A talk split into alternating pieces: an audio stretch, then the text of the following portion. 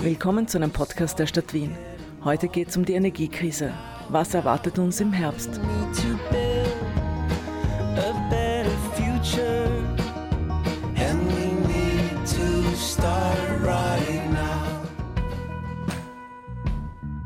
Willkommen zum neuen Podcast der Stadt Wien. Heute geht es um die drohende Energiekrise. Als Gäste haben wir Andreas Eigenbauer und Karl Gruber im Studio. Mein Name ist Andreas Eigenbauer. Mein Aufgabengebiet ist in MDOS. Das ist die Magistratsdirektion für Organisation und Sicherheit, die Gruppe für strategische Versorgungssicherheit zu leiten. Mein Name ist Karl Gruber, ich bin Geschäftsführer der Wien Energie und dort im Wesentlichen äh, für den Erzeugungsbereich, also ich sage immer ganz gerne die Hardware der Wien Energie zuständig. Durch das Gespräch führen Bernhard Ichner und Patrice Fuchs. Eine Frage an Sie beide. Ein Blackout sei denkbar, hat eine Tageszeitung am Wochenende berichtet. Ist das pure Panikmache oder ist das ein Faktum? Müssen wir uns fürchten? Fürchten müssen wir uns sowieso nie. Aber natürlich ist es so, dass technische Systeme auch gestört werden können, auch ausfallen können. Das hat man vorige Woche in Innsbruck gesehen, wo es einige Zeit lang eine größere Unterbrechung gegeben hat. Aber ein wirklicher Blackout in dem Sinne, dass jetzt große, weite Gebiete Europas ausfallen, den hat es schon sehr lange nicht mehr gegeben. Das kann ich äh, so aufnehmen und, und glaube ich, weiter auch äh, bestätigen. Äh, natürlich alles, was, was sich dreht und bewegt, kann irgendwann einmal kaputt werden. Ähm, wir haben aber auch in Wien entsprechende Backup-Systeme, dass kurzfristige Ausfälle aufgefangen werden können. Ähm, und ähm, der Teufel schläft natürlich nicht. Selbst wenn es zu großflächigen Ausfällen kommt, sind wir auch gut gerüstet. Äh, wir haben in Wien auch schwarzstadtfähige Kraftwerke, das heißt, die können von selbst aus wieder hochfahren äh, und äh, sind doch zuversichtlich, dass wir, wenn es nicht zu großen Schäden irgendwo in der Versorgungsinfrastruktur kommen, relativ bald wieder die Versorgung herstellen könnten. Darf ich fragen, wieso ist das Thema Blackout überhaupt in den letzten ein, zwei Jahren so groß geworden? davor hat man eigentlich selten davon gehört. Erstens einmal hat man darüber ein Buch geschrieben, das, sehr, das sich sehr gut verkauft hat.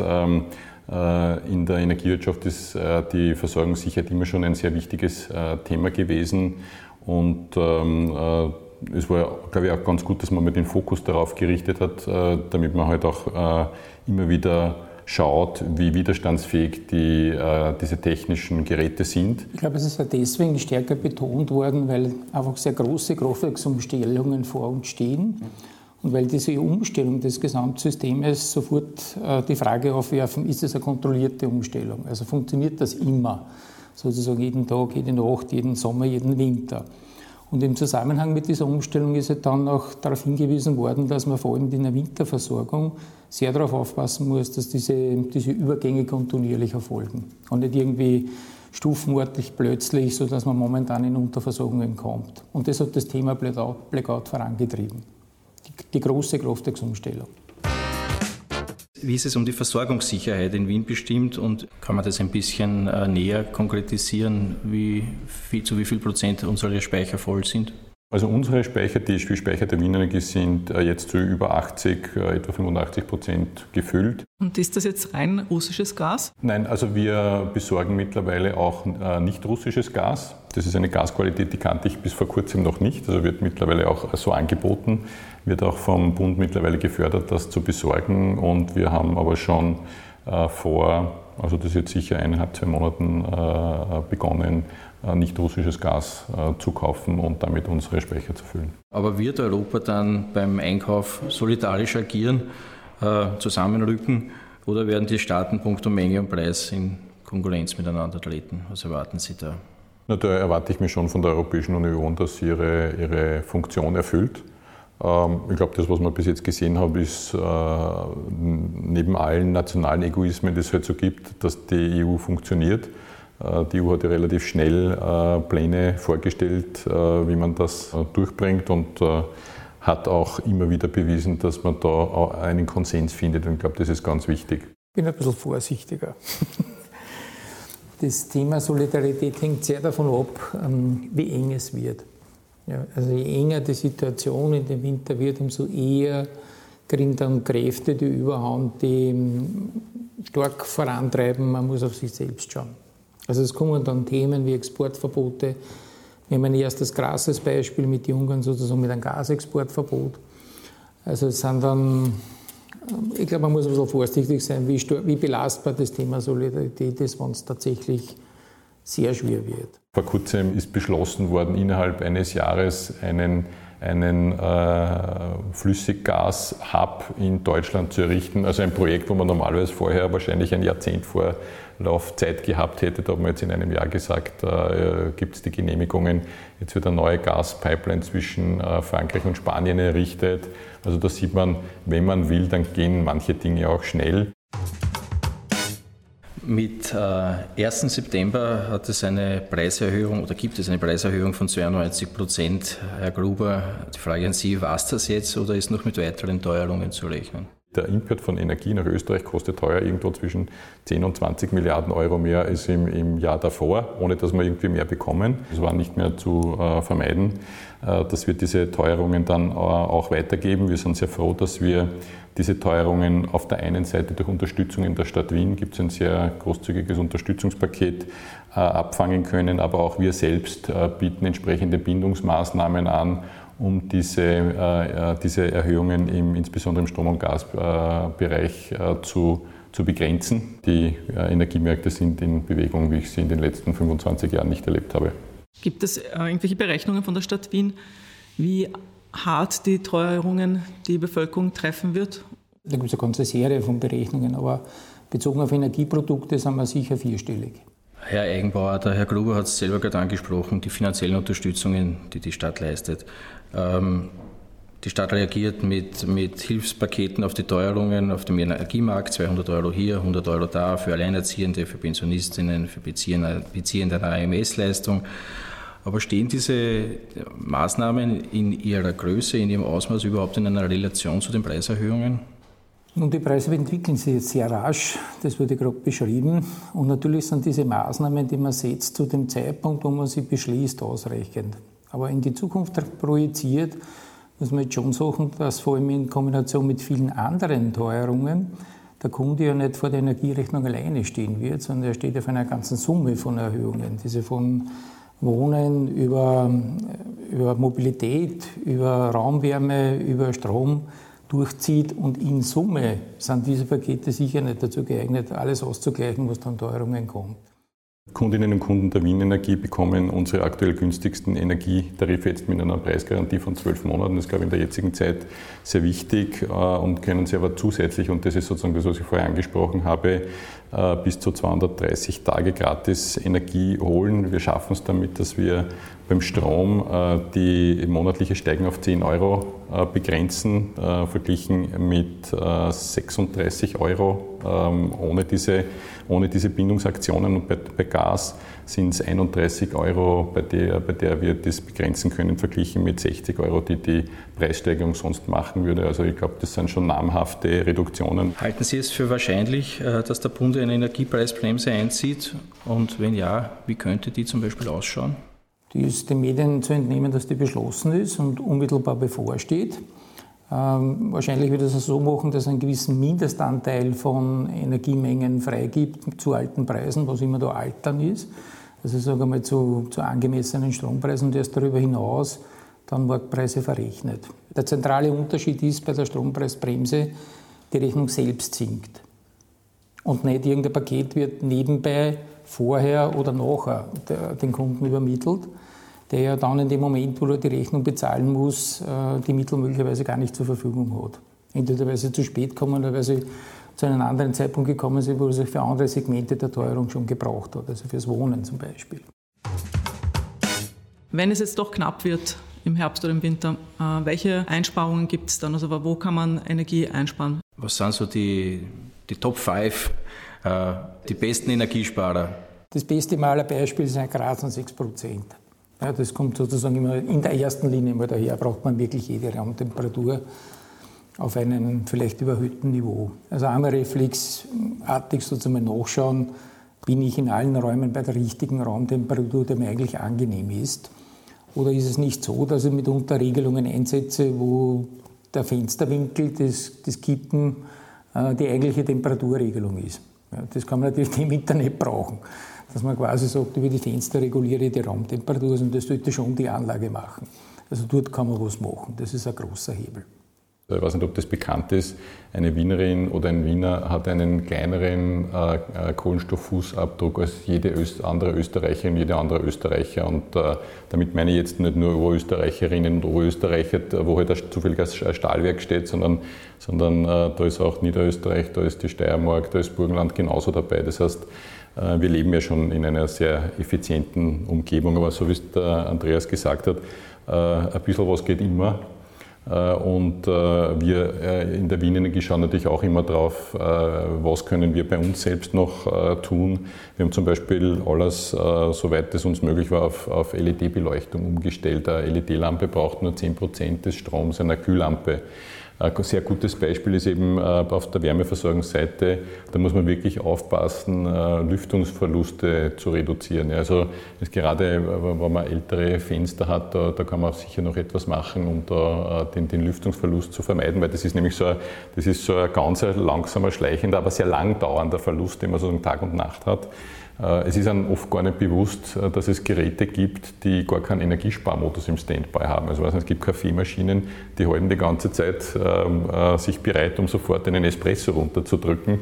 Wenn man dann Energiesparmodus aktiviert, dann kann man ganz plötzlich durchaus wieder ein paar Kilowattstunden sparen und zwar das ganze Jahr über. Und das hilft uns natürlich auch jetzt in der Zeit, in der wir beginnen, Erdgas äh, einzuspeichern, weil, äh, weil alles das, was wir nicht brauchen, aber wenn es nicht, nicht mehr zur Netzstützung notwendig ist, weil halt dann die Abnahme nicht so groß ist, hilft uns. Und da hilft halt jede Kilowattstunde. Also es wird zum Beispiel als Vorschlag oft äh, genannt, dass man im öffentlichen Raum weniger äh, Beleuchtung einsetzt, was aber vielleicht für Frauen wiederum ziemlich bedrohlich werden könnte. Natürlich kann man jetzt nur durchschauen, ob es vielleicht irgendwo noch, äh, noch nicht ausgetauschte Lampen gibt. Das bringt dann viel mehr, als die Beleuchtung abzuschalten, wenn man halt die, die, die Leuchtmittel tauscht. Aber zum Beispiel die ganzen Einkaufsstraßen, die, die Auslagen und ähnliches haben keinen sicherheitsrelevanten Punkt. Das ist reine Werbung. Also wenn ich sozusagen die Werbung einmal trenne von der Straßenbeleuchtung, dann habe ich schon einen, einen, sagen wir, einen vernünftigen Zugang zu der Frage, was lässt sich wegsteuern und was nicht. Bleiben wir bei dem gleich, was die Stadt Wien selber tun kann.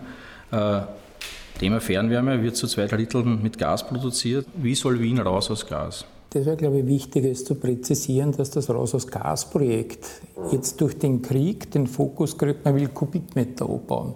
Kubikmeter, damit man länger sozusagen mit Gas zurechtkommt, damit man den Winter bewältigt. Die Logik des Raus aus Gas-Projektes ist aber nicht Kubikmeter abbauen, sondern Tonnen CO2 abzubauen. Das ist sozusagen die Kernstoßrichtung von dem. Also da geht es dann auch um grünes Gas statt dem konventionellen Gas und Wasserstoff statt dem konventionellen Gas, aber es verschwinden die Kubikmeter nicht, sondern sie werden einfach nur immer dekarbonisierter. Ja?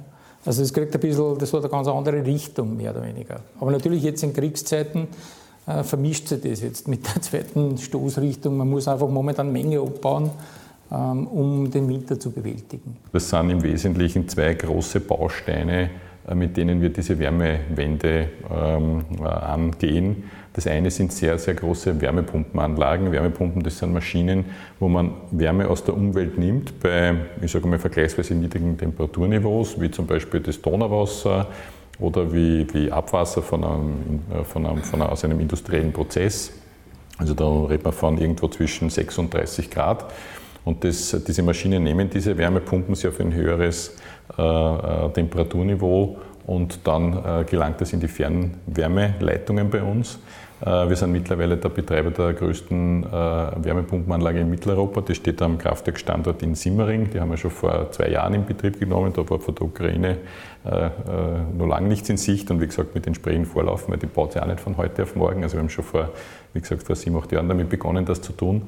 Wir verwirklichen jetzt gerade ein Projekt bei der Hauptkläranlage Wien, wo wir dort, wo das gereinigte Wasser aus der Hauptkläranlage dann wieder ähm, in, den Donaukanal äh, rückgeführt wird, ähm, bauen wir eine sehr, sehr große Wärmepumpenanlage. Die ist dann nur dreimal so groß wie diese bereits größte Wärmepumpenanlage Mitteleuropas. Das ist dann eine der größten Wärmepumpenanlagen Europas und alleine diese Anlage wird dann im Endausbau ca. 2026 so etwa 125.000 Haushalte von der Menge her versorgen.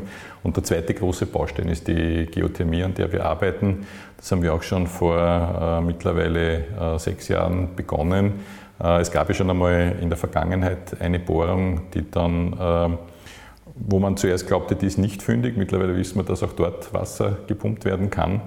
Ähm, äh, allerdings halt, äh, zu etwas anderen Bedingungen als, als, damals gedacht. Wir haben diese Bohrung äh, geöffnet an dieser Stelle im, im, vergangenen Dezember und ich kann Ihnen nur berichten, ich bin dann bei einem sehr kalten Dezembertag auf einer sehr warmen Leitung gesessen und das war schon Geothermie aus dem Wiener Untergrund. Wie haben Sie sich damals gefühlt im Dezember? Also sehr angenehm, weil davor hat man gefroren, dann war man einmal warm. Also ich äh, kann nur, ich kann nur wie, wie gesagt, jetzt aus eigener Erfahrung sagen, da unten gibt es ein, ein ein geothermisches, ein tiefes geothermisches Potenzial. Äh, das kann und muss man aus meiner Sicht äh, äh, ausbauen. Das kostet natürlich auch Geld, also diese Bohrungen sind, sind nicht billig. Ähm, aber das ist eben eine langfristige Absicherung und das ist vor allem eine lokale Energiequelle, die uns dann keiner mehr wegnehmen kann. Also da, da kann sich dann jemand in Sibirien in einem Gashahn spielen, was er will. Wir können uns dann das selbst machen. Welchen Anteil haben erneuerbare Energien an der Gesamtenergieversorgung und wie groß kann der Anteil realistischerweise werden? Was ist dafür notwendig? Reden wir von Österreich. Wir reden jetzt von Österreich. Okay. Also bezogen auf Österreich haben wir, glaube ich, 32, 33, 34 Prozent momentan am Bruttoinlandsverbrauch. Und da haben wir noch ganz schön einen großen Weg vor uns. Auch die Photovoltaik entwickelt sich ja weiter. Ich glaube, ich glaub, es, äh, es ist wichtig bei der, bei, der, bei der Photovoltaik, aber auch bei der Batteriespeichertechnologie zu sehen, dass da jetzt gerade sehr viel Forschungsmittel hineinfließen. Also wenn man sich das angeschaut hat, vor, vor zehn Jahren sind Milliardenbeträge in der, in der deutschen Autoindustrie in die Weiterentwicklung des Dieselmotors äh, hineingeflossen und da hat man dann irgendwann einmal gesehen, wenn ich halt Diesel einsetze, das kann ich halt jedes Jahr um 10% besser machen, aber irgendwann einmal äh, ist die Möglichkeit, das zu, äh, tun, aus. Ähm, und äh, das war halt irgendwann der Fall. Dann ist man draufgekommen, dann kann man vielleicht nur in irgendwelchen Softwarepaketen was herumschrauben. Das ist dann auch nicht gut gegangen. Ähm, aber jetzt fließt sehr viel Geld in die Erforschung sowohl dieser erneuerbaren äh, Anlagen, da werden wir noch sehr viele neue Technologien erleben, aber das kommt jetzt alles und mit einer unglaublichen Geschwindigkeit. Die Berechnung, die wir heute machen, wie viel wir mit erneuerbaren Energien erreichen können, die werden in ein paar Jahren sehr viel besser ausfallen. Ja, also ich glaube, die, ähm, glaub, die Berechnungen sind immer schon gut ausgefallen. Also es gab ja schon im Jahr 1972 ähm, einen, einen sehr bekannten äh, Bericht, die Grenzen des Wachstums vom Club of Rome. Und damals hat man ja sich angesehen, ob die Energieversorgung eine Wachstumsgrenze für die Bevölkerung ist. Also da haben wir gesagt, das ist die Energieversorgung, ist die Lebensmittelversorgung, ist die Wasserversorgung. Und da gibt es ein sehr bekanntes Bild aus dem Jahr 1972. Ja. Äh, da sieht man den Umriss des afrikanischen Kontinents und circa dort, wo die Sahara ist, ein kleines Quadrattal der Photovoltaikanlage, die die ganze damalige Welt mit Energie versorgt hätte. Also eigentlich ziemlich wenig äh, an Flächenbedarf. Und äh, in diesem kleinen Quadrattal ein fast unsichtbares Quadrattal, das wäre die damalige Photovoltaikanlage für das damalige Europa gewesen. Äh, und ich habe einmal vor, vor vier, fünf Jahren äh, gebeten, das einmal für die heutige Situation umzurechnen, was das bedeutet. Und da kommt raus, die Photovoltaikanlage für heute wäre gar nicht so großartig unterschiedlich, weil zwar der Energiebedarf in Summe gestiegen ist, aber die Photovoltaikmodule auch effizienter geworden sind. Ja, also wenn man da damals die Photovoltaikanlage gebaut hätte und halt, wenn ein Modul kaputt geworden wäre, halt ein moderneres eingebaut hätte, dann hätte man heute eine Photovoltaikanlage, die wäre genauso groß, würde entsprechend mehr Energie liefern und, und wir hätten immer noch genug äh, Energie. Die Frage ist, warum ist das damals nicht passiert? Und die Antwort ist auch relativ simpel, wenn man es äh, dann einmal durchgerechnet hat. Damals hat man Photovoltaikanlagen, die man auf der Erde aufgestellt hat, als terrestrische Photovoltaikanlagen bezeichnet, weil das war damals eine Weltraumtechnologie, die war so teuer, dass sich das keiner leisten konnte. Ja. Und auf, ähm, auf volkswirtschaftliche Größen umgerechnet hätte das bedeutet, dass man damals als Privatperson, wenn man seinen Haushaltsbedarf aus Photovoltaik hätte decken wollen, hätte man 142 Prozent des Jahres für die eigene Energieversorgung arbeiten müssen. Da hätte man aber noch nicht gewohnt und noch nicht gegessen und kein Wasser genug und nichts, und darum ist das nicht passiert. Heutzutage sind es 0,6 Prozent. Das ist bei 200 Arbeitstagen sind das ein, eineinhalb Arbeitstage oder wie der, wie der Altbürgermeister Häubel gesagt hätte, da bin ich am Dienstag zum Mittag fertig und zwar in der ersten Jännerwoche. Es sind keine anlagentechnischen Grenzen. Das ist nicht, was es limitiert sondern es ist in Wahrheit das Limit aus Standorten heraus, also Akzeptanz der Bevölkerung für diese Standorte, also Akzeptanz für Netzinfrastruktur, also Akzeptanz für die Umstellungskosten und als Akzeptanz für die Speicherkosten. Um das geht es da. Also es sind, es sind eigentlich nicht die Module. Ja, um, um die Kraftwerke an sich geht es gar nicht. Sondern es geht um das alles rund um Atom und dass sie es irgendwo hinstellen müssen. Und sie haben dann sehr schnell den, den Effekt wie bei jeder Technologie. Sobald sie es im großen Stil ausrollen, kommen sie an dieses Limit der Bevölker Bevölkerungsbelastung. Ja. Irgendwo stoppt immer alles. Die Wasserkraft war einmal super modern und grenzenlos. Schaut nach nicht so aus. Ich glaube, das, äh, das, ist, äh, das ist ein sehr wichtiger Punkt, den du, äh, den du da angezogen hast. Ähm, ich glaube, ähm, es sind auch die Genehmigungsverfahren so, dass man es momentan eigentlich vom Zeithorizont her nicht unterbringen kann. Also ich gebe ein Beispiel. Ich war im Jänner bei der Spatenstichfeier eines unserer neuen Windparks südlich von Wien in Trumau. Genehmigungsdauer zehn Jahre. Äh, und wenn man natürlich jetzt beginnt, äh, neue Projekte aufzusetzen und man weiß, man braucht jetzt äh, zehn Jahre, um wieder dorthin zu kommen, dann muss ich sagen, dann, dann, dann wird es halt nicht passieren. Darum ist es sehr wichtig. Es, es ist nicht die Technik, sondern es ist halt, wie gesagt, auch Akzeptanz. Ich hoffe, dass die, die aktuelle Situation dafür sorgt, dass, dass, dass vielleicht ein Umdenken stattfindet. Äh, weil wir halt ja auch unsere Probleme nicht einfach exportieren dürfen. Ich kann, ich kann nicht sagen, ich möchte zwar überall Strom versorgen, aber den Strom, den importiere ich mal, weil irgendwer wird schon, wird schon zufrieden sein, dass er, dass er die Anlage dort stehen hat. Ist es wahrscheinlich oder ist es äh, tatsächlich äh, äh ein reales Szenario, dass der Putin Europa den Gashahn komplett abdreht? Ich glaube, das, das, müssen Sie den Herrn Putin fragen. Äh, das, Wir hätten ihn eingeladen, aber. Er hat leider abgesagt, ja, das, äh, außerdem zu, so lang ist, glaube ich, der Tisch gar nicht, äh, um ihn, um ihn hier unterbringen zu können. Aber vielleicht hört er zu. Aber vielleicht hört er zu, ja. Wir nähern uns langsam dem, dem, Ende zu und deswegen würden wir euch jetzt gern ein bisschen auf die Probe stellen, was eure hellseherischen Fähigkeiten betrifft. Was müssen wir uns vom nächsten Winter erwarten? Ja, also äh, ich weiß, ich bin kein Hellseher, aber ich weiß, ich bin ein Optimist. Ich kann mich nur erinnern, als Kind, da habe ich persönlich nur miterlebt, äh, was es bedeutet hat, äh, wenn eine Energienot eintritt. Das waren die Ölpreisschocks. Ich kann mich nur sehr gut erinnern an die, an die Pickel, die in den Auto äh, geklebt sind vom autofreien Tag. Ich weiß nicht, wer alt genug ist, um, um auch das noch sich in Erinnerung rufen zu können. Ich glaube, das Wichtigste ist, und Andreas hat es schon ausgeführt, äh, es gibt eine Vielzahl an Maßnahmen. Und ich glaube, wichtig ist, dass man niemanden zurücklässt in dieser schwierigen Situation, dass man eine Gesellschaft ist so gut, äh, wie sie, äh, wie sie es schafft, auf die Schwächsten zu schauen. Das muss man, das muss man schaffen. Es wird nicht einfach werden, aber wenn wir zusammenhalten, wird, das, wird uns das nur stärker machen dann danken wir Ihnen für das aufklärende Gespräch. Das war ein Podcast der Stadt Wien. Danke fürs Zuhören und besucht uns auf unseren sozialen Kanälen.